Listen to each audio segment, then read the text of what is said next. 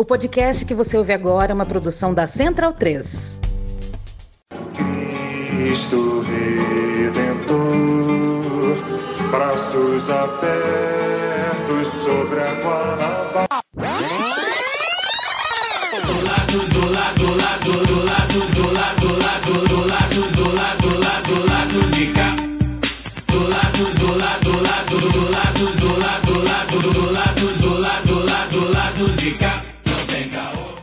Bom momento, ouvintes da Central 3. Hoje é dia 17 de março de 2022. Eu sou o Caio Belandi e este é o lado B do Rio 228. Mais um lado B chegando no seu feed. Ao meu lado, aqui no Saui Studio, estou com o Daniel Soares, desfalcado do Fagner Torres, que teve aí uns probleminhas pessoais. É, enfim, vinho paraguaio é complicado. Via Rede Mundial de Computadores de algum lugar do mundo, eu com a Luara Ramos. E hoje a gente vai entrevistar a Cláudia Maria Dadico, doutora em Ciências Criminais pela PUC do Rio Grande do Sul, juíza federal e secretária do Conselho da Associação Juízes para a Democracia e autora do livro Crimes de Ódio, Diálogos entre Filosofia Política e o Direito. E a gente vai direto para nossa entrevista. Cláudia, bem-vinda. Obrigada por aceitar a bater esse papo conosco. Eu brinco que eu costumo abrir as as entrevistas, né, com as perguntas bem óbvias, né, que é pra gente aqui, né, como entrevistadores, é, vocês, convidados como especialistas e os ouvintes, partimos do mesmo ponto. Então, eu não posso deixar de começar perguntando o que são os crimes de ódio, né, como é que se qualifica, os conceitos, o que diferencia. É a pergunta mais óbvia possível pra gente entender, começar a entender o que são os crimes de ódio. Bem-vinda. Muito obrigada, obrigada pelo convite, pela honra, né, de estar aqui nesse programa, do qual eu também sou uma ouvinte assídua, admiradora do trabalho de vocês, né? Então, para mim é uma honra muito grande poder estar aqui e poder debater sobre esse tema, sobre o qual eu tenho pesquisado aí nos últimos anos. É, crimes de ódio, qual o conceito?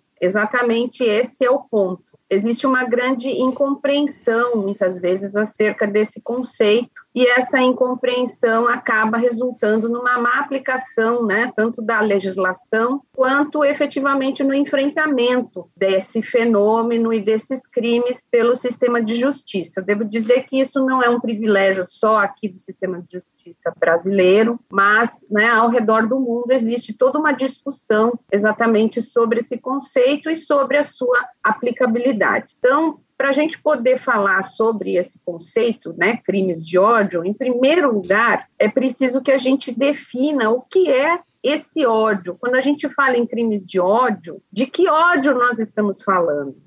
Seria desse sentimento? Seria de uma pulsão? Seria de uma emoção? Né? Isso são as abordagens um pouco mais tradicionais e que têm resultado, às vezes, numa uh, aplicação um pouco falha da legislação e dos resultados propriamente ditos dessa legislação penal. Então, o que se propõe, na verdade, atualmente, nos estudos um pouco mais recentes sobre a, a temática dos crimes de ódio, é, sem desprezar essas abordagens mais tradicionais e abordagens de outros campos do conhecimento, como, por exemplo, a psicologia, a psicologia comportamental, a psicologia das massas, a filosofia, a antropologia, enfim, e abordagens mais centradas nessas dinâmicas entre indivíduos, né, entre A e B, no direito a gente gosta muito de usar nomes latinos, né? Então, entre Tício e Caio, né, vamos dizer assim, mas uh, e também abordagens às vezes é, das dinâmicas entre grupos. As abordagens mais recentes tendem a dar um passo atrás para poder analisar o fenômeno do ódio de uma maneira um pouco mais ampla, fazer um panorama um pouco mais ampliado para poder captar melhor o fenômeno. Então, atualmente se entende o ódio, né, para além dessas abordagens mais individualizantes, mais presas à subjetividade dos indivíduos individualmente considerados, uma abordagem que toma o ódio como um elemento propriamente até constitutivo dos estados modernos, de todas as formas de relação de poder que se estabelecem dentro desses estados modernos. Então, é como se o Estado se constituísse sempre numa ideia de supremacia de um determinado grupo em detrimento de outros. Então, nós vamos ter sempre na formação do próprio Estado moderno uma ideia de vencedores, uma ideia de um grupo vencedor e um grupo que vai ditar as normas, vamos dizer assim, de normalização ou de normalidade dentro de uma determinada sociedade e todo esse aparato, então, né, das relações de poder e da sociabilidade que se estabelece dentro desses estados modernos, dado a partir desse ideal de normalização e então todas as instituições, todas as relações de poder atuando como que para defender a sociedade daqueles que não se encaixam nesse padrão de normalidade dado por esse grande grupo supremacista. Então essas abordagens apontam o ódio, na verdade, como um fenômeno muito mais profundo e um fenômeno até mesmo estrutural. A gente trazendo isso, por exemplo, para o Brasil, né, que é um país aí que se constituiu pelo genocídio indígena, que se constituiu por um passado escravocrata de quase quatro séculos, né, um dos últimos, ou se não o último país a abolir efetivamente a escravidão, nós vamos ter que isso é muito verdadeiro aqui para a nossa sociedade. Então, o ódio, né, seja sob a forma de ódio racial, ódio misógino, ódio homofóbico, as suas várias formas, suas várias manifestações, ele é propriamente um traço constitutivo, tanto do nosso Estado, das relações de poder, quanto da nossa sociabilidade. Então, a gente pode dizer que o ódio, né, em suas várias, e o ódio seria aí um termo, vamos dizer, aglutinador, né, dessas várias formas aí de intolerância ou de discriminação, enfim, né, é, é, a, as suas várias manifestações, ele seria um termo guarda-chuva para todas essas manifestações, ele é um elemento estruturante, né, tanto do nosso Estado quanto da nossa sociabilidade. Então, com essa compreensão é que a gente chega né, no conceito de crimes de ódio. Então, é um crime, na verdade, que se pratica tendo em conta né, que aquela vítima ela vai ser escolhida por um pertencimento real ou percebido a um determinado grupo que não se identifica com esse ideal do grupo hegemônico. E esse, uh, uh, esse não pertencimento pode se dar, né, esse pertencimento da vítima a determinados grupos não hegemônicos, né, pode se dar por critérios raciais, por critérios de pertencimento a grupos LGBTQIA+, por sexo, orientação sexual, né, por uh, uh, religião, origem, origem regional, nacionalidade, idade, capacitação ou a, a, questão mesmo de ser uma pessoa com deficiência, enfim, né, vários critérios, né, ou traços ditos identitários ou por escolhas fundamentais desses grupos.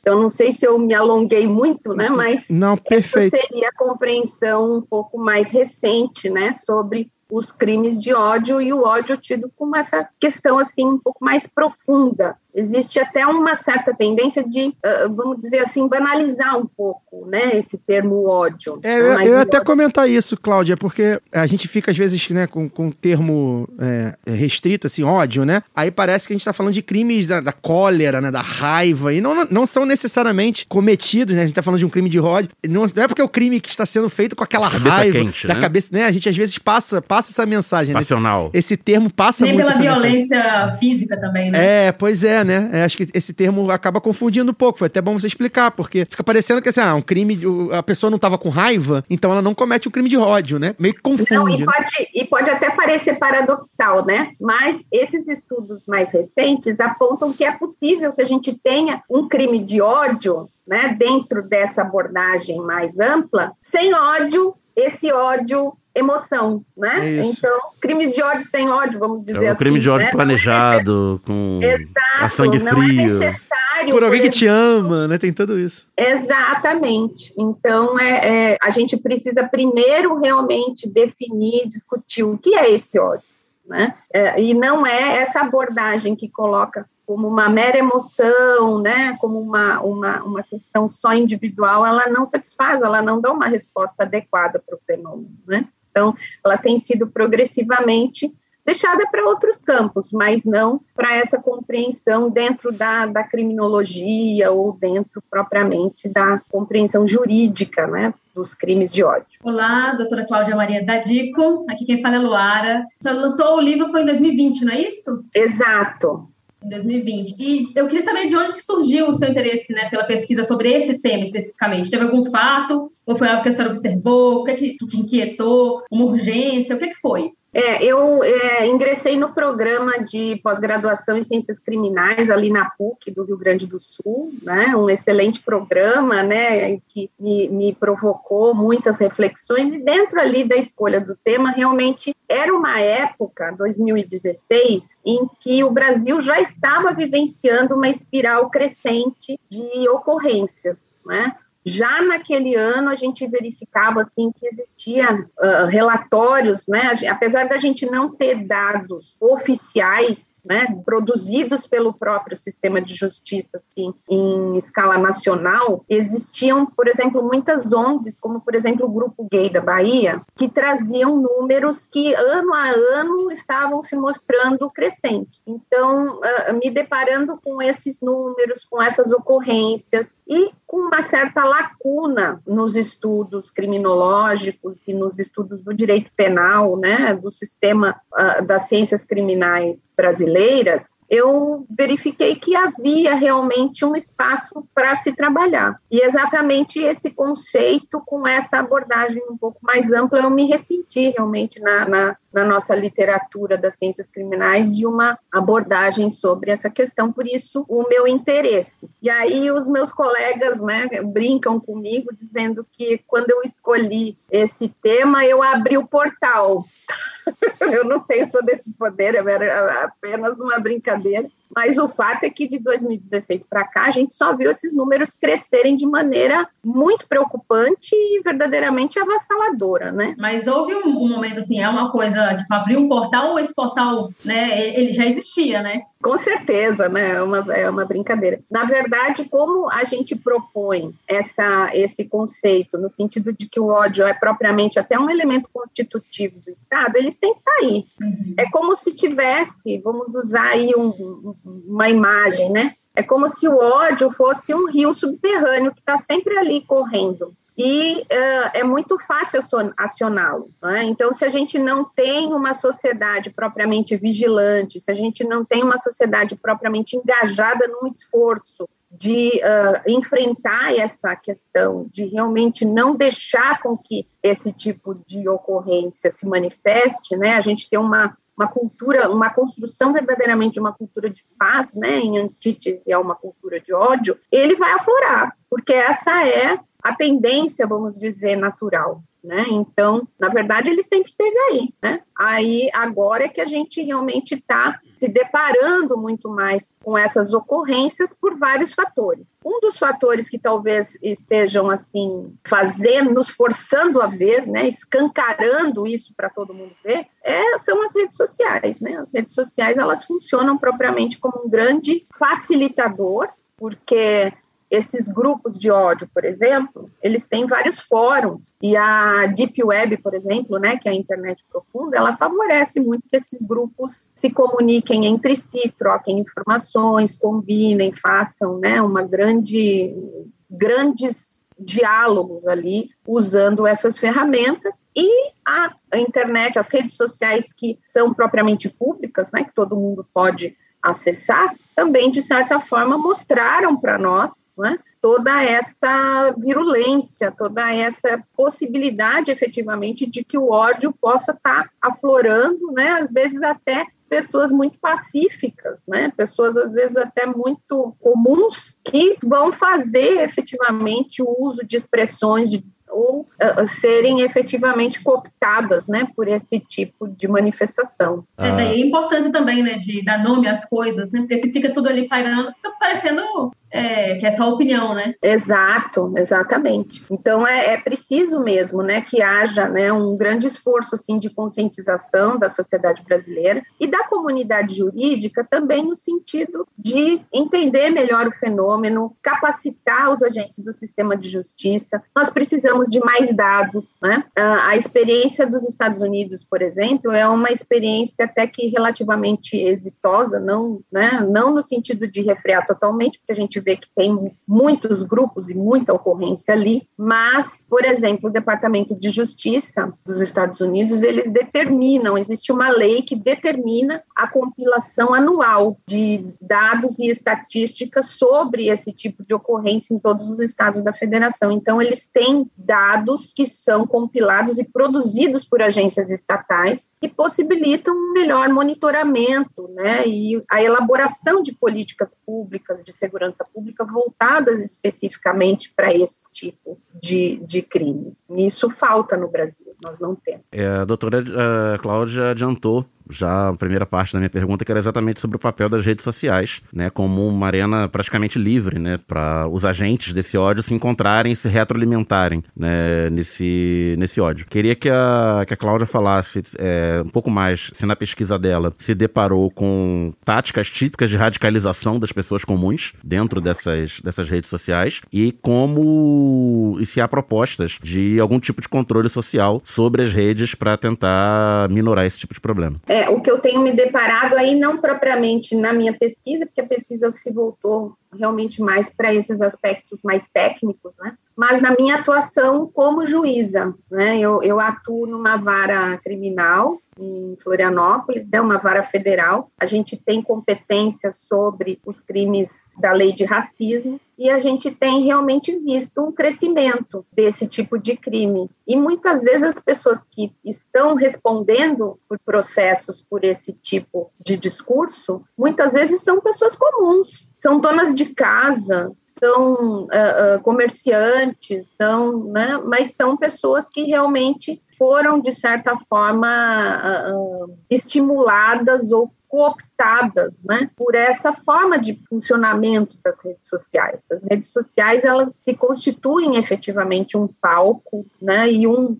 um estímulo né, para que esse tipo de comunicação sem filtro, porque você não está vendo o seu interlocutor, você não está vendo a vítima, você não está vendo as pessoas que fazem parte daquele grupo ao qual você está rogando né, determinadas expressões ali intolerantes ou expressões de ódio, ah, então isso facilita com que isso seja uh, realmente uh, praticado. E, claro, né, aí a gente dentro dessa maior compreensão do ódio como esse elemento que constitui realmente a nossa, a, as nossas relações de poder e de sociabilidade. Mas uma das coisas, se você também me permite abordar, né, quanto à questão da internet e que é particularmente preocupante, é a questão da cooptação de jovens por grupos neonazistas. Esse é um aspecto muito preocupante e que o Brasil não tem política pública nenhuma né, para o enfrentamento dessa questão. Veja que é uma questão que já preocupa, por exemplo, a ONU, né, lançou um relatório já em 2019 sobre a questão do crescimento dos grupos neonazistas e de né, ah, neofascistas ao redor do mundo, conclamando os países a que se preocupem especificamente com essa questão da cooptação dos jovens. E no Brasil não há nada né? Não há nenhuma política pública, não há sequer dados, não há nenhum tipo de preocupação nesse sentido. E a gente vê que, né, infelizmente, existe um grande engajamento de jovens nesse, uh, nesse universo. E aí as redes sociais e os novos meios tecnológicos. Né? Então, os jovens, particularmente, eles são muito expostos, por exemplo, ao mundo dos jogos, ao mundo dos jogos online, onde eles se conversam entre si, onde se estabelece ali uma comunicação entre os, os participantes do jogo, né? E muitas vezes esses jogos são jogos de ódio, são jogos em que uh, o inimigo eleito ali no, no jogo, ele é realmente o diferente, ele é o outro, ele é o participante de outra etnia, de outra raça, de outra, né? Ele é o outro, ele não é a identidade hegemônica. E com isso se cria aí, né, culturalmente uma cultura de ódio ao qual esses jovens estão expostos. Então, uh, isso se sente, né, e de uma maneira crescente, esses grupos neonazistas que estão em franco crescimento no Brasil, cooptando determinados jovens ali, né, muitos jovens, para esse tipo de prática criminosa. Isso é muito preocupante.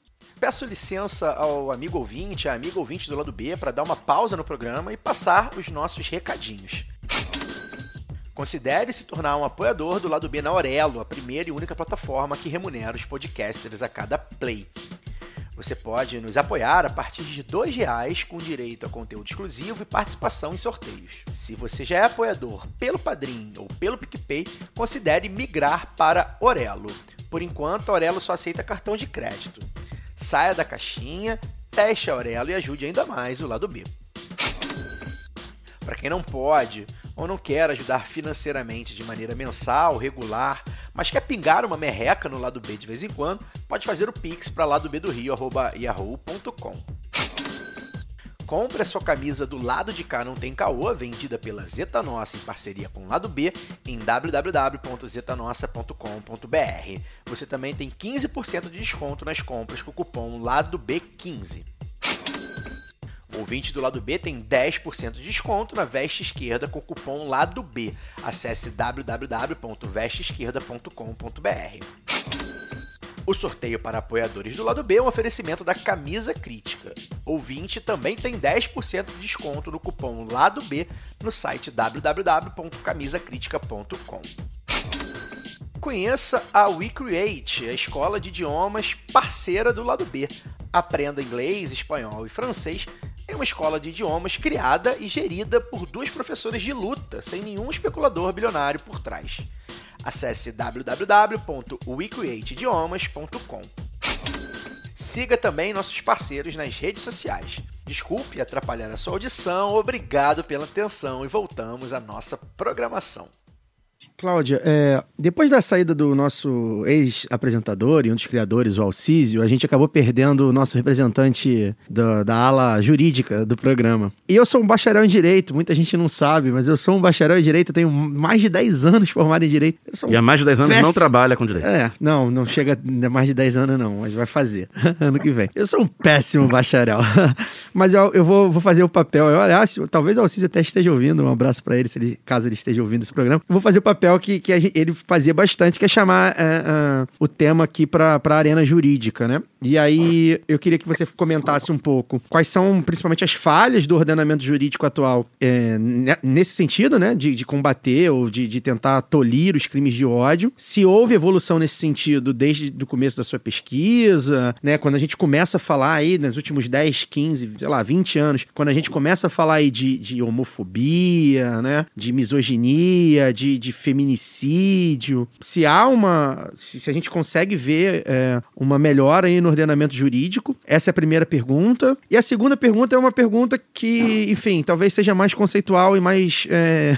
ir para o campo da, da filosofia, mas eu queria que você falasse, fizesse essa crítica interna, vamos dizer assim, se até que ponto o próprio, a própria justiça, como ela é, é feita, como ela foi desenhada, como ela atua, se ela também não é um pouco ou muito cúmplice, vamos dizer assim, para deixar no. ou partícipe, né? Para deixar aí no, no, vocabulário jurídico, desses próprios crimes de ódio, né? Porque a gente tem visto, por exemplo, né? Aqui de cabeça, eu lembro de uma cidadã que é desembargadora aqui do Rio de Janeiro, famosa, você deve saber quem é, mas eu não vou nem citar o nome. Eu não vou citar assim, Marília Neves, é a desembargadora. Que ela cometeu toda sorte de crimes de ódio, uh, desde principalmente a morte da Marielle. Na, na, na manhã seguinte, na manhã seguinte, já tava e, e, espalhando fake news. E aí, por que, que é crime de ódio, né? A gente tá falando de uma mulher LGBT, negra e tudo mais. Mas assim, teve depois coisas sobre, sobre pessoas com síndrome de Down, enfim. Tô citando ela porque só, é, ela é a mais conhecida. Não, e, e, como ela é desembargadora, quando ela espalha essa fake news, ela dá credibilidade, porque aí você vem no seu é, grupo do colégio.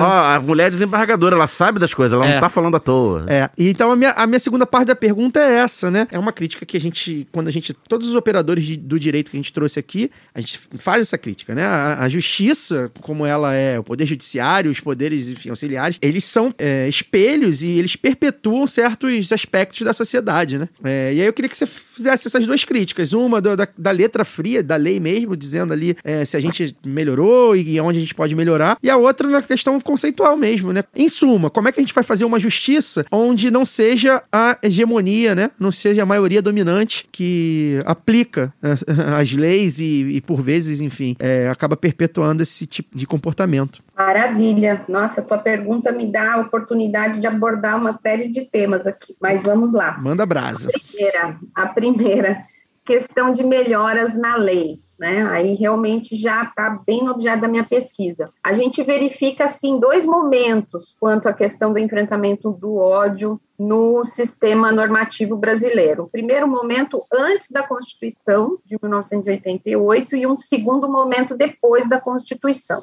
A Constituição seria um grande marco aí, né, um divisor de águas nessa questão do enfrentamento do ódio. Antes da Constituição, quando a gente faz uma pesquisa ódio na legislação criminal brasileira, né, o meu foco foi o direito criminal na minha, na minha pesquisa, a gente vai verificar que o termo ódio, principalmente ódio racial, o ódio político, ele foi utilizado pela primeira vez, pasmem, pelas leis de segurança nacional. Então, ali, né, mais ou menos década de 30, governo Vargas, enfim, né, a, a, o termo ódio foi utilizado pela lei de segurança nacional, mas não com o intuito de proteger os grupos estigmatizados ou os grupos vulnerabilizados pelo ódio. Mas se utilizou o termo ódio racial, ódio religioso, ódio político, no sentido de criminalizar os grupos que defendiam os interesses dos vulnerabilizados. Então, como havia ali um crescimento dos sindicatos, um crescimento do movimento negro, o movimento negro já verbalizando, já colocando as questões, suas reivindicações. Do Partido Comunista. Partido Comunista, como um, um, atores do, do, espaço público, a Lei de Segurança Nacional veio no sentido de criminalizar as organizações e as pessoas que disseminavam o ódio racial ou o ódio político. Então, ali foi com o intuito realmente de punir ou de criminalizar os movimentos sociais, né? E os partidos políticos também minoritários. Então, ali a gente vê que o termo ódio foi utilizado, como dizia a Audrey Lorde, né, como uma ferramenta da Casa Grande, né, como uma ferramenta do, dos senhores ali, né, do, dos grupos poderosos ali que detinham o poder político à época. Bom, isso foi gradativamente mudando, nós tivemos uma primeira legislação ali de enfrentamento ao racismo, né, ali quando tivemos a visita no Brasil de uma atriz norte-americana que foi barrada num hotel. E aí Afonso Arinos, né? A lei Afonso Arinos veio a primeira lei para combater realmente, né, aí a discriminação racial, o ódio racial com foco realmente na defesa das pessoas discriminadas, mas era uma lei também praticamente simbólica, muito, muito leve, muito pouco efetiva. Com a Constituição de 88, né, e ali na Assembleia Constituinte houve realmente uma possibilidade de grande participação desses movimentos sociais, né, do, do movimento negro, do,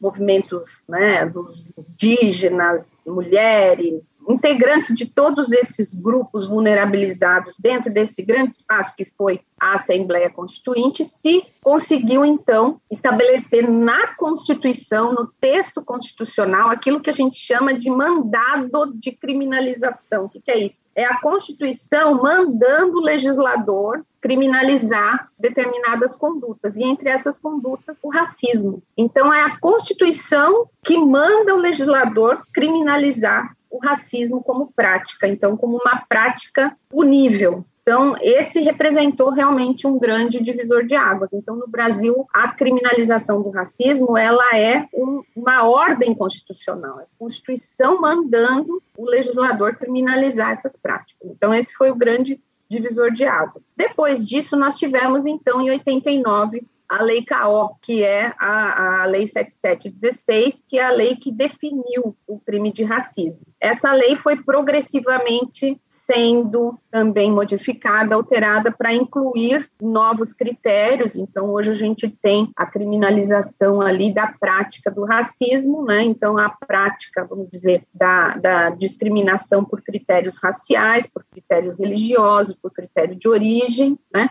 Por critério de etnia faltava nessa legislação a questão atinente aí a outras, uh, outros grupos vulnerabilizados. E, muito especificamente, aqui no nosso caso brasileiro, né, nós temos uma incidência muito grande de crimes violentos contra pessoas LGBTQIA. Nós somos, talvez, o país mais inseguro do mundo para as pessoas transexuais, por exemplo. São muitas as ocorrências de crimes bárbaros né, envolvendo essas pessoas. E não tinha né, na nossa legislação. Apesar de muitos parlamentares apresentarem projetos de lei sucessivamente, esses projetos de lei não vingavam. Né? Nós temos aí legisladores que são muito resistentes a essa pauta. E essa pauta não evoluiu nos 30, mais de 30 anos de vigência da Constituição, e isso uh, obrigou, de certa forma, o Supremo Tribunal Federal a suprir essa lacuna, e isso foi agora recentemente, uh, através do julgamento de uma ação de inconstitucionalidade por omissão, em que o Supremo Tribunal Federal declarou, né, numa interpretação conforme a Constituição, que o artigo 20 dessa lei também se aplica a crimes é, praticados quando a pessoa é uh, real ou percebida como integrante de grupos determinados por orientação sexual ou por identidade de gênero. Né? Então, esses foram os avanços. Agora, nossa legislação ela, se o sistema de justiça quisesse, tá? Se tivesse realmente uma boa compreensão, um preparo e até vamos dizer uma vontade política, ela seria uma legislação bastante eficaz. Mas o que acontece? Né? Se invocam determinadas insuficiências para deixar de punir alguns fatos. Então, por exemplo, a nossa legislação diz: olha, é crime a prática do racismo. E aí, num parágrafo, ele vai dizer: olha, também é crime você uh, utilizar de forma pública símbolos alusivos ao nazismo, tais como a cruz suástica né, e outros. Então, faz uma enumeração ali de alguns símbolos. Então, os operadores do sistema de justiça, o que que fazem? Olha, só esses símbolos aqui é que são crime. Se a pessoa utilizar qualquer outro símbolo, e a gente sabe que, por exemplo, se tratando aí de nazismo ou mesmo de fascismo, né, ah, inspirados ali nas experiências da década de 30 e né, 20, 30 do século 20, a, a iconografia, os símbolos são quase infinitos. Né? Um símbolo nazista, por exemplo, neonazista hoje em dia, é a utilização da bota preta com cadarço branco, porque o cadarço branco fica em cima da bota preta, então se alude a uma supremacia branca é um símbolo neonazista. Mas aí o que, que dizem as pessoas? Não, isso não é criminalizado, porque não está especificamente ali na lei como símbolo. Então, na verdade, a nossa legislação ela já permitiria, mas o sistema de justiça às vezes faz uma interpretação muito restritiva. Então, por essa razão, alguns dizem que seria realmente o caso de se fazer uma revisão no sentido de melhorar a legislação ou de criminalizar outras condutas. Há, né? lacunas, né? Então. Há lacunas. Embora. Há embora... Comentarista de TV que diz que deu tchauzinho, né? Quando tava é, saudação. Pois é. é. Por exemplo, né, a nossa legislação ela, ela criminaliza especificamente o nazismo, mas ela não criminaliza o fascismo. Sim. Então, o uso de símbolos fascistas, Sim. aquele, uh, por exemplo, aquele secretário da presidência que numa sessão do Senado fez um gesto com a mão que é um gesto do fascismo italiano. Isso. Por que, que ele escolheu um gesto fascista e não um gesto nazista? Porque ele sabe que tem essa lacuna. Né? E, e, símbolos podem ser criados também, né? Não precisa ser pegar Exato. lá de trás, podem criar, e aí a gente não vai. Acho que também o, o direito trabalha muito com a coisa do fato, né? Precisa acontecer para poder tipificar. É, e isso, e- ao mesmo tempo que, que protege a nossa liberdade, ela também nos coloca em contato com algo que vai que, que pode ferir a nossa liberdade, a nossa existência mesmo, né? Exatamente, exatamente. E, na verdade, a legislação deveria se ater muito mais à intenção com que esse símbolo foi criado e com que esse símbolo está sendo utilizado, né? É a contextualização, né? Uma contextualização, exatamente. Até os parâmetros internacionais, né, das organizações internacionais e tratados, né, colocam que uma das questões para se avaliar se a mensagem realmente é de ódio é o contexto. É o contexto e, né, uma das coisas também que se valoriza é a posição ocupada pela pessoa que está produzindo aquela mensagem ou aquele discurso. E aí, com isso, eu faço o link com a segunda parte da pergunta do Caio. Ele fala se, né, ele me pergunta se a justiça aí, né, não estaria sendo cúmplice ou partícipe, de certa forma, né, trouxe o exemplo aí da desembargadora Marília, para ilustrar a sua pergunta, né, e eu respondo que sim, a justiça, de fato, tem deixado muito a desejar nesse campo. E aí existiria tanto uma questão que me parece aí, né, uma, uma necessidade realmente de capacitação desses agentes, mas muito mais do que isso, o sistema de justiça inserido dentro desse grande quadro que traz o ódio como esse elemento constitutivo, né, do Estado e da nossa própria sociabilidade. Então, nós temos muitas vezes o sistema de justiça como um espelho, como um reprodutor de práticas de ódio ao invés de ser aquele elemento que vai refrear, que vai né, atuar contra essa tendência, ele, na verdade, tem atuado em muito, né, majoritariamente como um reverberador do ódio, como um reprodutor do ódio, como um naturalizador do ódio, infelizmente. O exemplo da desembargadora talvez seja um, né, porque de fato ali não houve efetivamente, né, uma punição, mas ela não é a única, né? Existem muitos outros juízes embargadores. Recentemente veio o caso né, de uma sentença penal em que a, a, a, juíza colocou na sua fundamentação que ali a pessoa só podia ser a criminosa porque é, ela tinha determinada, determinada cor de pele. E então, por isso, né, ela né, corresponderia ali a, a, a, uma figura que está né, dentro da sua cabeça de juíza, né, como a figura do criminoso. Então, ele só poderia ser realmente criminoso.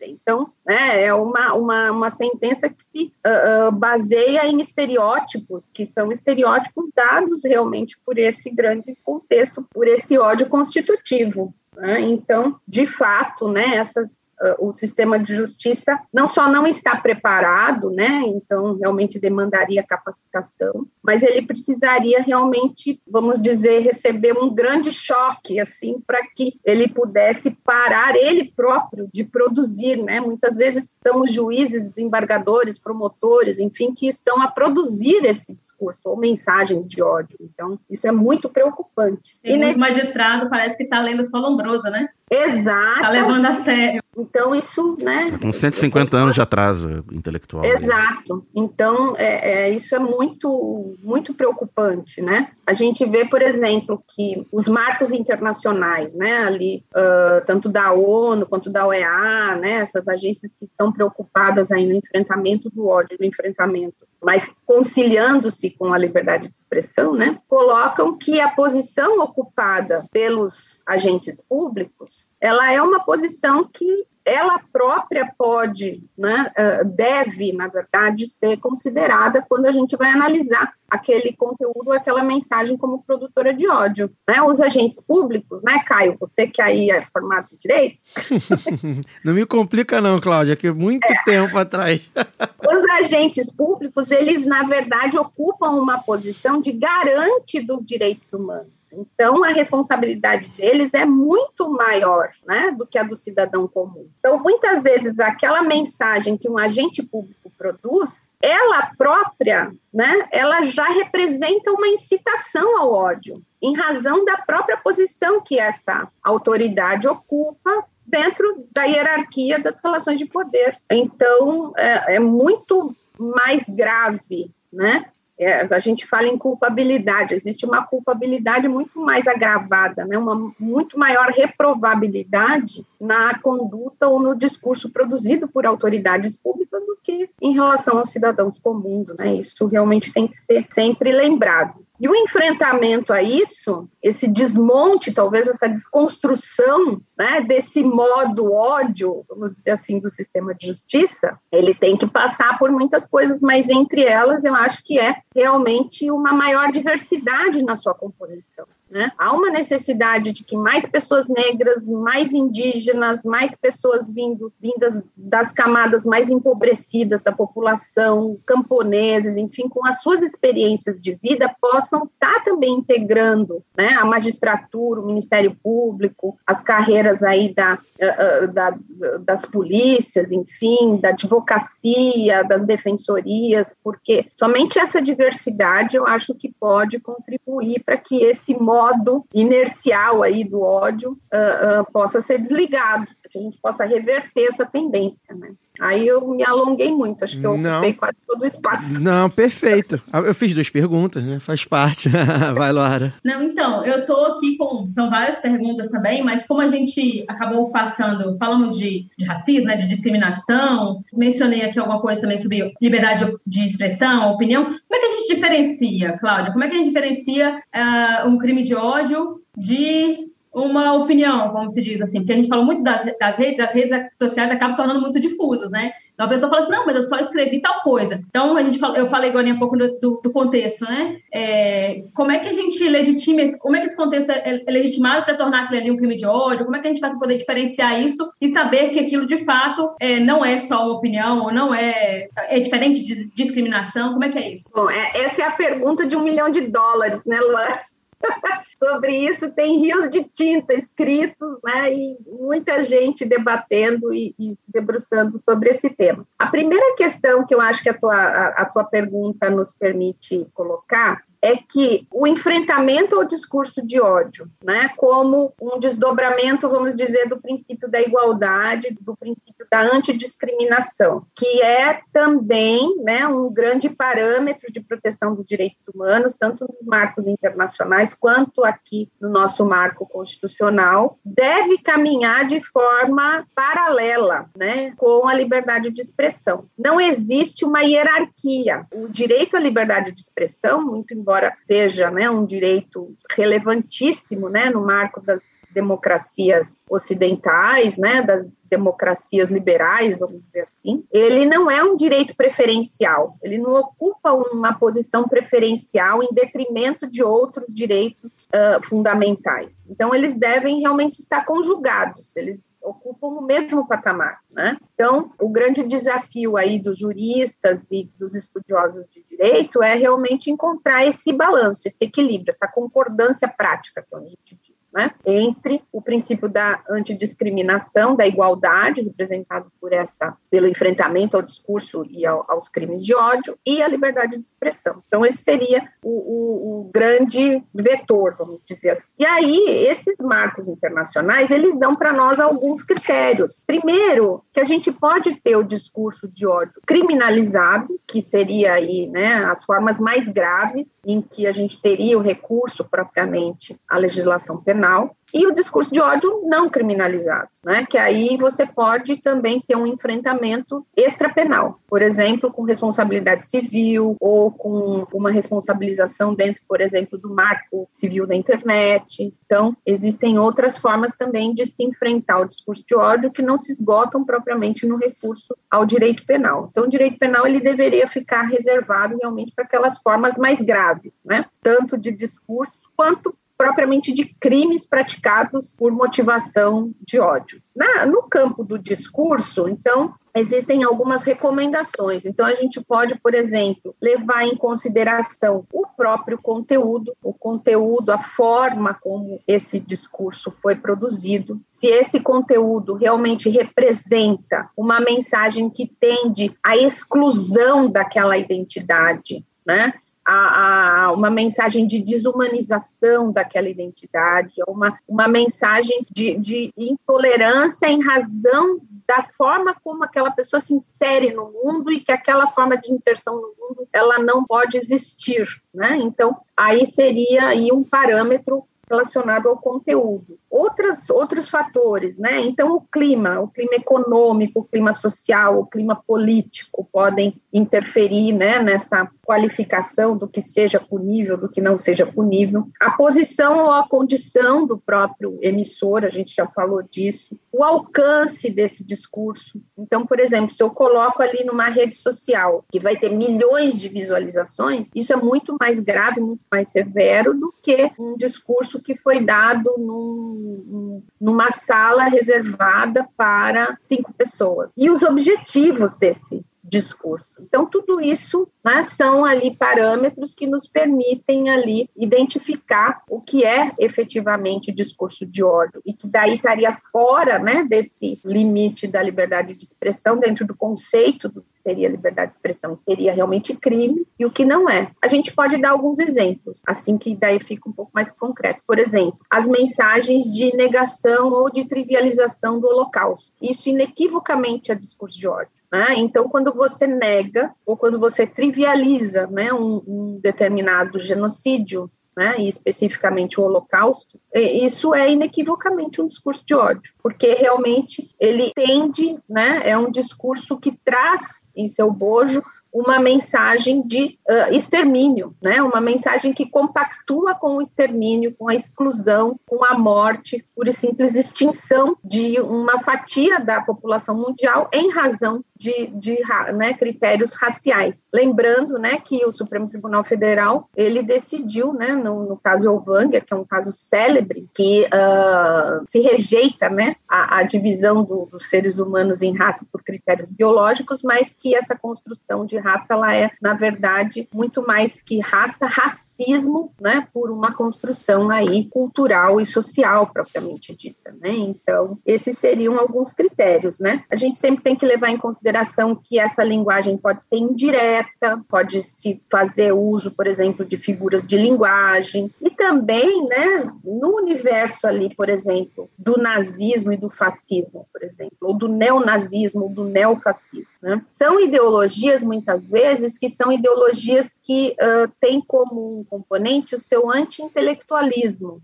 Então, são ideologias que são baseadas no ideal de supremacia racial, mas que não têm propriamente um programa, assim, vamos dizer, exaustivamente debatido ou construído. Então é necessário muitas vezes o recurso a símbolos, né? A símbolos, a ícones, a questão mais visual. E aí a gente pode também estar tá identificando isso como um exercício aí do discurso fora dos limites da liberdade de expressão. Então, é, são esses os, as variáveis, os critérios, né, que têm sido apontados. É muito subjetivo, né, para o bem e para o mal, até quem, quem comete se vale disso também para poder falar, ah, não, eu estava só dando um tchauzinho. Por isso que seria muito interessante que a nossa legislação fosse aprimorada no sentido de que a gente tivesse um conceito normativo de ódio, de discriminação, de intolerância, e aí a partir desses conceitos, uh, uh, os crimes fossem então os elementos dos crimes fossem construídos. Isso daria uma maior precisão para a nossa lei, né? Porque também não, se, não é desejável que a gente tenha crimes uh, muito abertos, né? Porque aí também a gente pode ter uma restrição indevida à, à liberdade de expressão, realmente, né? Então seria bom que a gente tivesse uma definição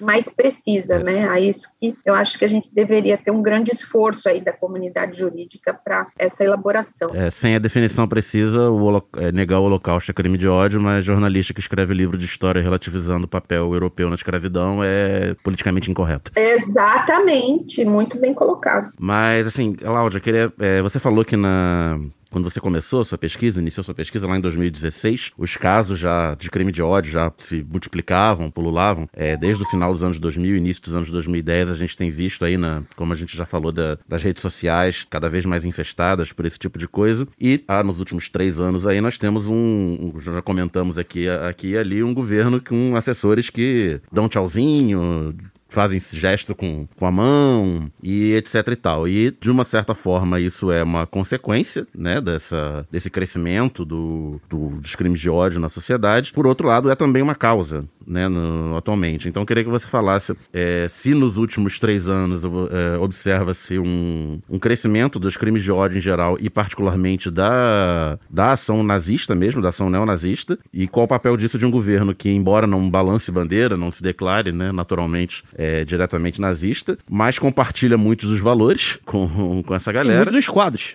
não, e, e os quadros, é, esses quadros secundários, né, segundo escalão, terceiro escalão, fazem muito o whistleblow, né, o apito de cachorro. É. Você fazer sinais, é, entre aspas, secretos, para ativar a, a sua base que tá ali babando do, do lado de fora e vibrando. É muito preocupante isso que você traz na sua pergunta. É, de fato, né, estudos aqui, eu cito o estudo da Adriana Dias. Né? A Adriana Dias é uma estudiosa do ódio, ela estuda o ódio há mais de 20 anos aqui no Brasil, talvez seja a principal pesquisadora do tema. Né? Ela realmente aponta com dados que de janeiro de 2019 a maio de 2021 houve um crescimento de 270% na movimentação dos grupos de ódio, né, de corte neonazista no Brasil. Isso é muito preocupante. Então, atualmente a gente tem aí pelo menos 530 núcleos. A gente tem diretamente envolvidas pelo menos mais de 10 mil pessoas que já foram identificadas e rastreadas aí nessa movimentação de ódio nas redes sociais, né? Os nossos grupos neonazistas aqui brasileiros, né, eles têm esses traços assim, né, de um ódio a ao feminino, né? Então são grupos aí que apresentam esse traço desse masculinismo tóxico, né? A,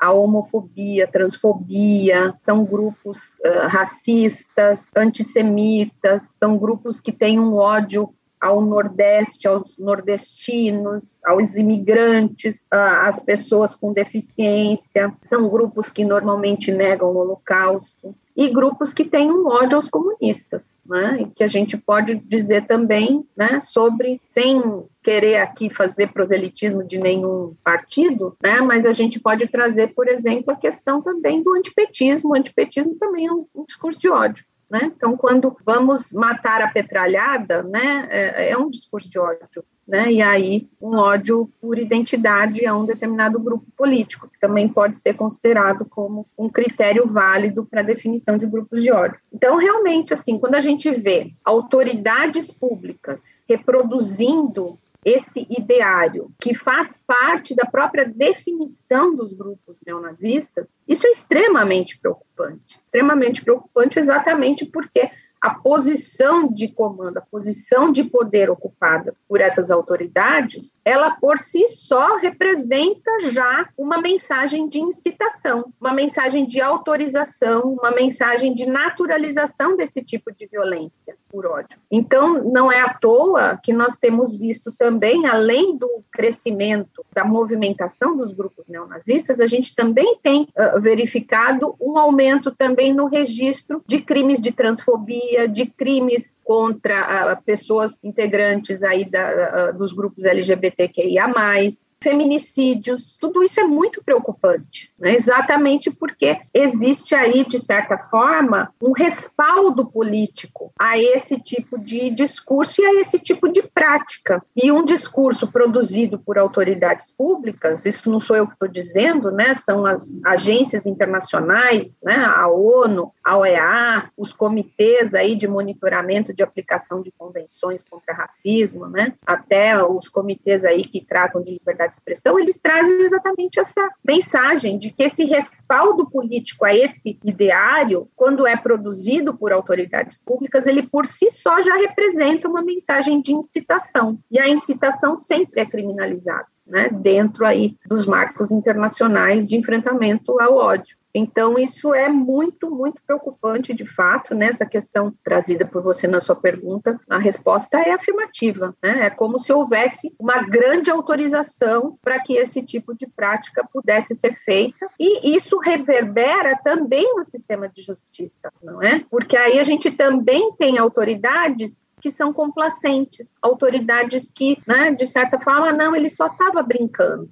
Ah, ele não quis dizer isso. Ah, não, aqui, na verdade, eu cheguei a ver um parecer esses dias de, não, aqui realmente, né, a pessoa usou uma saudação nazista, usou símbolos nazistas, mas ela não tinha uma intenção antissemita. Então, é um nazismo sem antissemitismo. Eu não sei como se conseguiu essa elaboração, mas tudo para uh, uh, uh, retirar aí a responsabilidade criminal da pessoa. Então, é, é, é muito preocupante. Ele acha só acha que é bonitinho. É só absurdo. isso. É absurdo. É, Não, é a exatamente. economia pujante de Hitler que ele. Ele admira É. o complexo industrial militar alemão. Bizarro. É muito complicado, mas enfim, né? Então, esse respaldo político a esse tipo de ideia, eu também tenho que dizer, né? Que a gente está vendo aqui no Brasil, mas não é privilégio do Brasil, não é privilégio brasileiro, é um fenômeno mundial. Ah, a gente verificou, né, recentemente ali ah, nos Estados Unidos do governo Trump, né, em vários outros governos, em vários outros países. Então,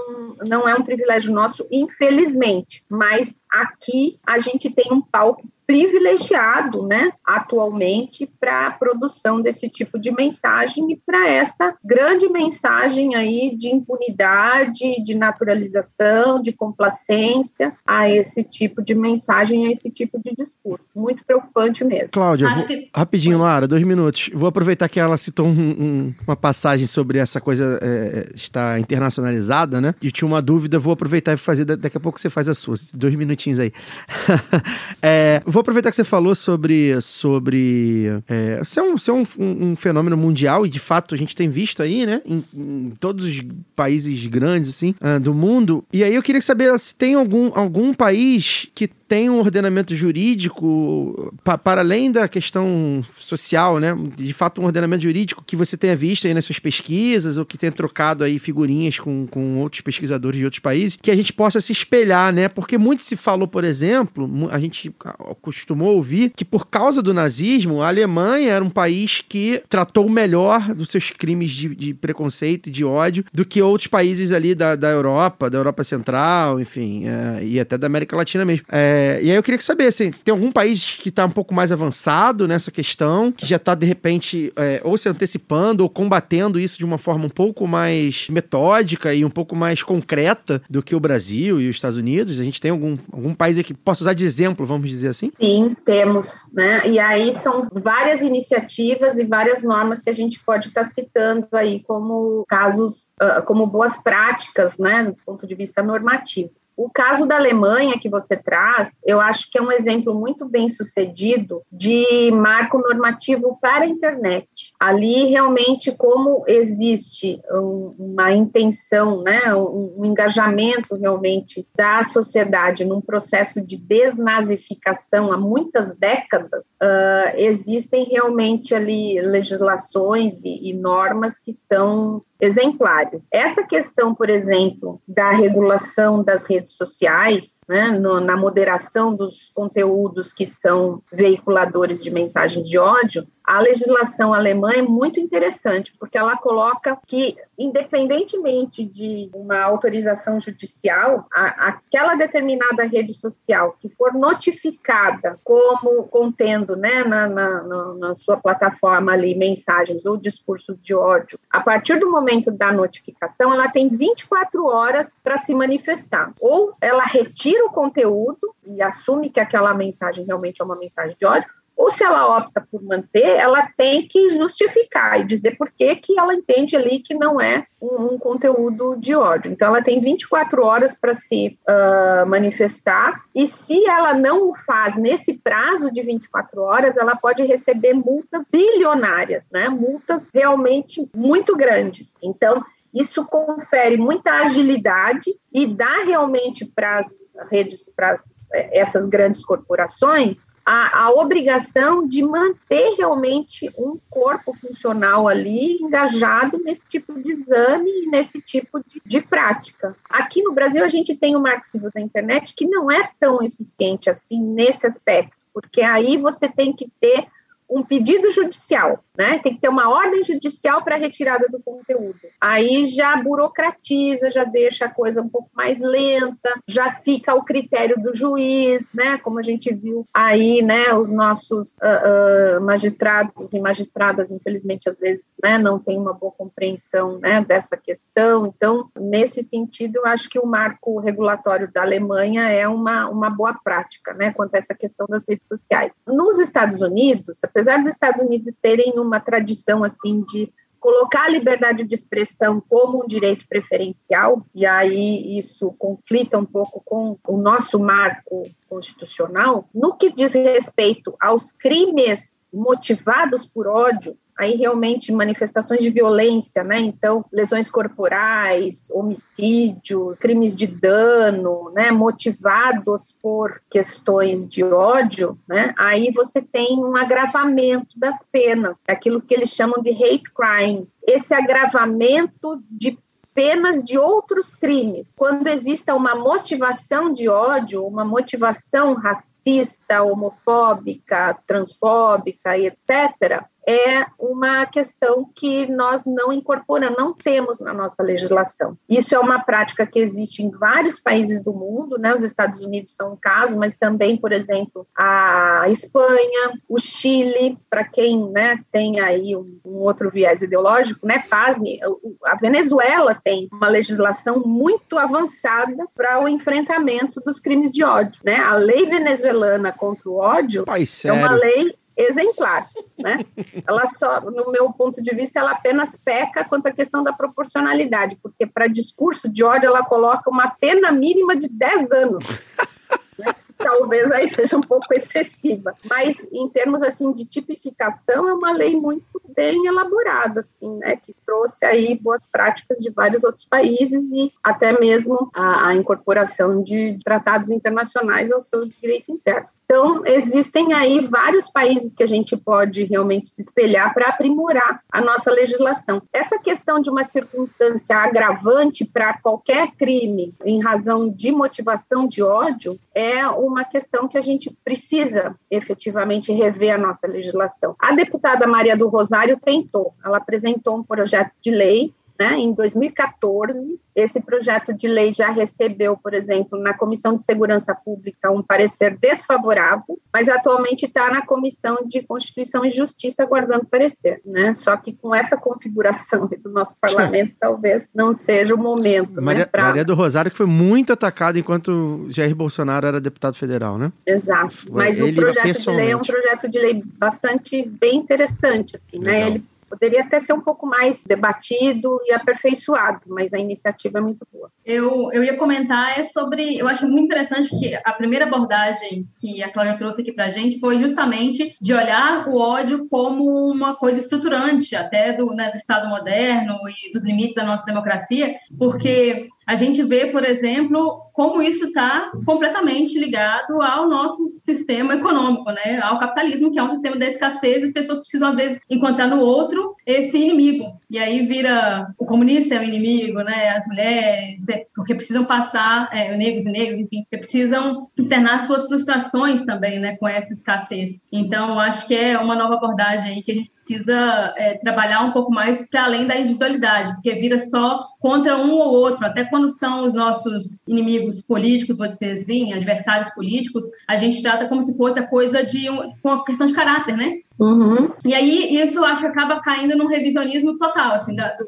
do, próprio nazismo, do fascismo, como se, ah, Hitler fez aquilo porque era ele sozinho e era um homem mau, porque era e a gente não sabe de onde partiu aquilo, assim, então tiram a historicidade da coisa. Mas a minha pergunta, eu acho que é, o que, que a gente faz, Cláudia? O que a gente faz quando está diante do crime de ódio, assim? E aí eu falo tanto com relação a, ao judiciário, né, que a gente pode fazer acionando o judiciário, e também já provoco assim, só passa pelo judiciário, só pode passar pelo judiciário. O que a gente faz também enquanto sociedade civil organizada? É, o que, que você diz sobre isso aí? Bom, em primeiro lugar, né, eu queria te parabenizar aí pela tua colocação, né? Realmente, assim, porque o capitalismo gera o ódio. O capitalismo ele traz em si as crises que levam, né, a, a essa estigmatização, a, a instrumentalização do ódio para finalidades políticas. E aí eu acredito que essas experiências históricas do nazismo e do fascismo mostram que em contextos de crise, o ódio é muito útil ao capitalismo, né? Porque ele realmente coloca no outro sempre a responsabilidade pelas suas próprias incoerências, pelas suas próprias contradições. E aí o, o capitalismo ele traz o ódio embutido em si. Então, talvez explique também por que que, por que, que floresceram, não usar nem esse termo, nem é um termo bonito para, né? Tanto de células neonazistas, cresceu o número, né? Se a gente pegar o que, que virou o Brasil nos últimos anos, esse colapso social e econômico que virou o Brasil, é um o caldo perfeito para isso, né, realmente engrossar. Exatamente, né? Então, e, e, agora com as experiências neoliberais, né? Toda essa questão das políticas de austeridade, enfim, né? É, não é à toa que a gente vê que nos países que estão sendo mais afetados pelas políticas neoliberais há um crescimento exponencial, por exemplo, da xenofobia, né? Porque aí, ah, é o estrangeiro que vai tirar os nossos empregos, ah, é o estrangeiro que é o responsável pela crise econômica, né? Então, tem sempre esse componente que a gente nunca pode esquecer, que foi muito bem colocado por você. Mas o que, que a gente faz, né, como sociedade? Eu acho, em primeiro lugar, que a gente tem que sempre pensar que o direito penal ele é um instrumento para ser utilizado como último recurso. E ele é um instrumento pesado ele é um instrumento ah, muitas vezes imperfeito inadequado. O direito penal como ele é aplicado dentro do nosso sistema de justiça que é um sistema de justiça construído dentro de uma sociedade escravocrata homofóbica enfim né com todos esses traços aí históricos históricos e estruturais, né,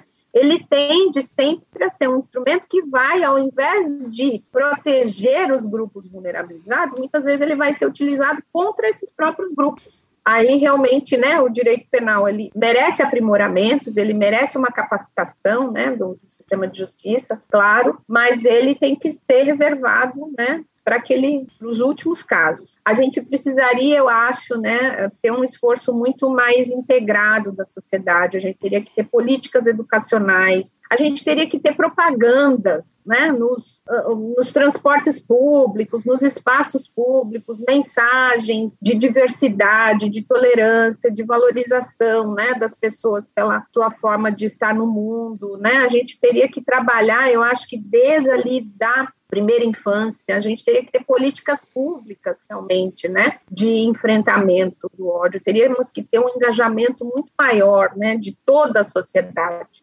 não apenas do Estado. E as redes sociais, né? Eu acredito que a gente precisaria de um marco regulatório muito melhor para o enfrentamento dessa questão, para que as redes sociais realmente não fossem esse catalisador, né, que tem sido aí para a construção e a naturalização, a reverberação dessas mensagens. Então, eu acredito que tudo isso teria que ser feito. Tem muita coisa que a gente precisa fazer também, né? Essa questão das estatísticas, a gente precisaria melhorar, coleta de dados, monitoramento. A partir desses dados, a partir desse monitoramento, realmente a gente elaborar políticas públicas na área educacional, na área da saúde, da saúde mental, na área da infância e da adolescência, né? Também trabalhar muito, por exemplo, né? A gente falou aqui da cooptação de jovens pelos grupos neonazistas. A gente, por exemplo, trabalhar com os pais desses jovens. Né? Existe uma iniciativa, por exemplo, na Noruega, que foi um país muito que a movimentação de grupos neonazistas foi muito ativa, muito grande, que foi um, é um projeto chamado Exit, que é um, um, projeto saída, vamos dizer assim, né, para trabalhar com a saída das pessoas desses grupos como facilitar essa saída, como integrar essas pessoas novamente numa cultura de tolerância, como trabalhar com os pais desses jovens que estão sendo cooptados por esses grupos, como deixar os pais dessas crianças mais atentos também, né? Porque muitas vezes esses jovens são cooptados e os pais nem estão sabendo do que eles estão fazendo ali, né? Nesses fóruns de discussão, nas redes sociais, né? Então existe todo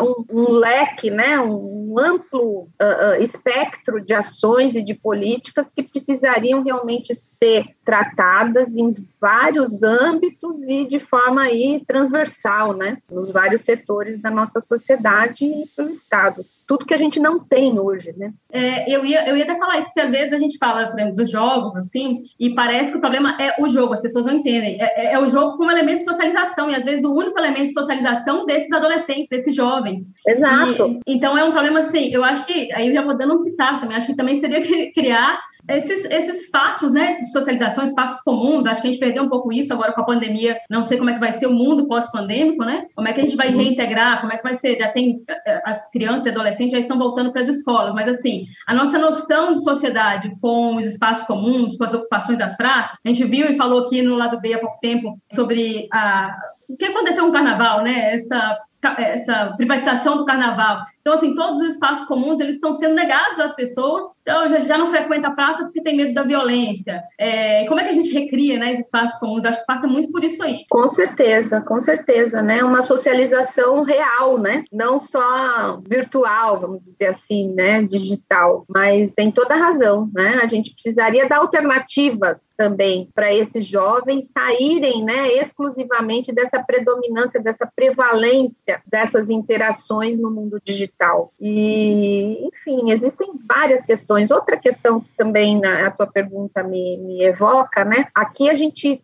também não tem, isso é inexistente. A gente precisaria de uma agência reguladora dos algoritmos, sabe? Porque os algoritmos, eles também são produtores de ódio. Existem até obras escritas aí, né, no, no, nos Estados Unidos, por exemplo, algoritmos do ódio. Então, por exemplo, quando a gente lança uma busca, né, em, em, buscadores aí da internet, se a gente coloca ali mulher negra, muitos buscadores vão retornar conteúdos que reproduzem estereótipos, então vão colocar ali a, a mulher negra como associado a um corpo sedutor, a mensagens de erotização, a mensagens de instrumentalização do corpo da mulher negra, né? Ou se a gente coloca homem negro, também vão reproduzir estereótipos, por exemplo, de associação do homem negro a, a práticas criminosas ou a conteúdos conteúdos negativos, né? Então, os e no primeiro, também, no primeiro discurso né? de ódio que você clicar, ele vai te levar para coisas cada vez piores e mais profundas.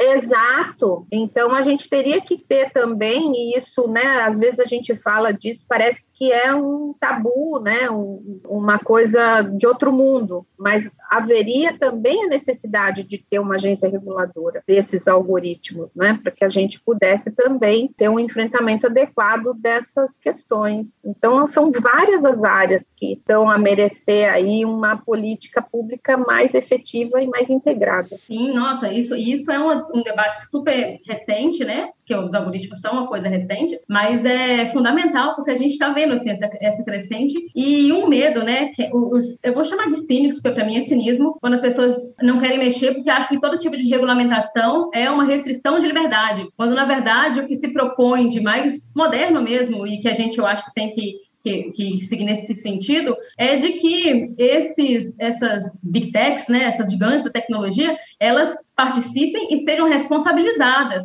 Exato. Porque não pode ficar pairando ali, né? É, não é simplesmente você restringir, mas dizer a que veio, contextualizar, e a partir do momento que se contextualiza, aí a máquina que não é, que ela não aprende, ela, ela aprende sozinha a partir de um conteúdo, né, de uma mãozinha ali humana. Ela vai aprender de acordo com o que a gente quer se desenvolver enquanto sociedade. Exato. O que se diz hoje é que não, qualquer coisa que mexer ali, qualquer regulamentação é restrição. Não, né, é um equívoco, né? Associar a questão da regulamentação a uma censura prévia, né, ou alguma restrição à liberdade de expressão. Pelo contrário, é você com a regulamentação criar um ambiente ambiente propício para que o debate público seja feito de uma maneira saudável, que a, a liberdade de expressão possa ser exercida por todos. Porque o que, que acontece? Esse também é um, um, um debate bastante presente ali, né, no, no, no direito. Quando você permite a produção de um discurso de ódio sem qualquer tipo de freio, o que, que vai acabar acontecendo? Vai acabar acontecendo que essas minorias, grupos sociais que não são minoritários, né, minoritários do ponto de vista político, né, do ponto de vista de poder, mas esses grupos que são as vítimas preferenciais do discurso de ódio,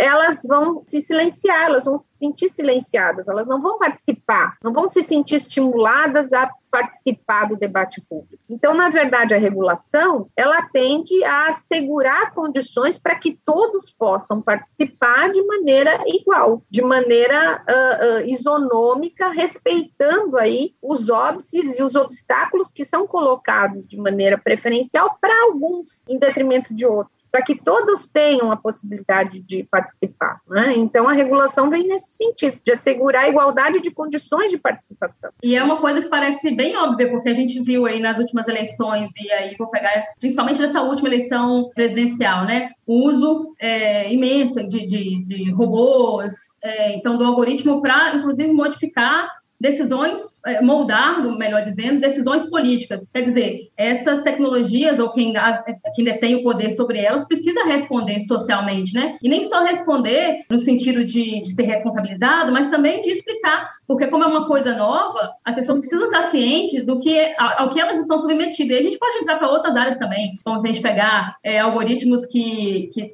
já tentam hoje, assim, já, já, já, moldam o nosso, predizem os nossos desejos, né? Se a gente está falando de liberdade, igual eles dizem, como é que, que liberdade é essa?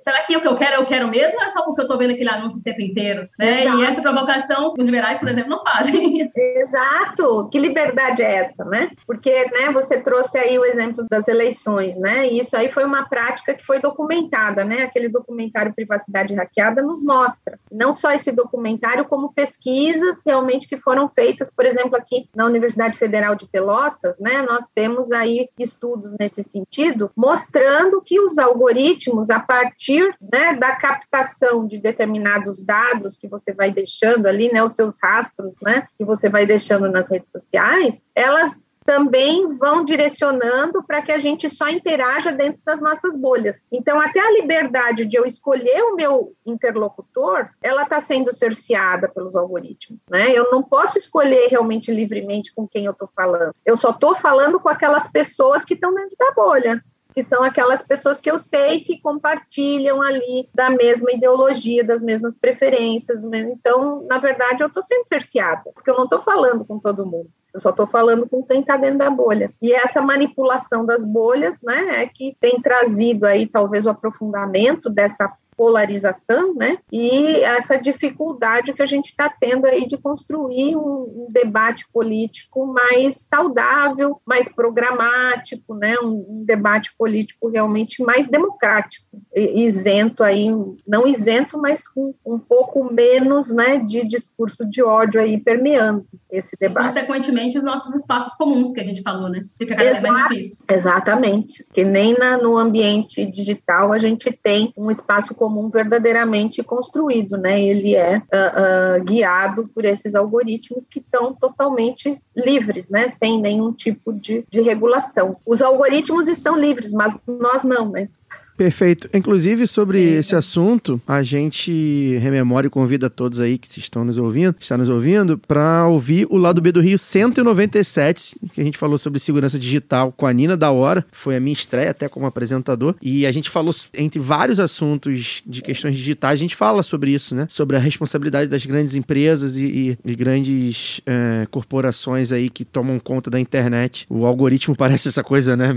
Ah, o algoritmo, né? Mas não é bem assim. Alguém Alguém programa algoritmo. Pois é. Cláudia, muito obrigado pela sua participação. Acho que o papo foi ótimo. A gente conseguiu uh, abordar muitas das nuances que a gente vê nessa questão aí dos crimes de ódio, né? Do racismo, da xenofobia, do nazismo, né? Que a gente tem visto, a gente tem se deparado com grupos de práticas abertamente nazistas. Eu acho que a gente conseguiu tirar muitas das dúvidas. Então, uh, muito obrigado pela sua participação. Deixa seu recado final, onde a gente compra seu livro, onde a gente lê seus escritos, se a gente te acha nas redes sociais. Obrigado. Maravilha. Eu que agradeço muito né, o convite, a oportunidade da gente estar tá falando sobre esses temas e realmente, né, o contexto em que a gente está inserido parece que nos convida, nos convoca realmente para refletir sobre isso. Bom, é, o meu livro se chama Crimes de Ódio, Diálogos entre a Filosofia Política e o Direito. Ele foi lançado pela editora Tiran Loblanche, né, em 2020. Está disponível ali no site da editora e é facilmente acessível ali, né? Eu tenho alguns artigos também sobre essa temática, escrevi um pouquinho sobre o ódio na pandemia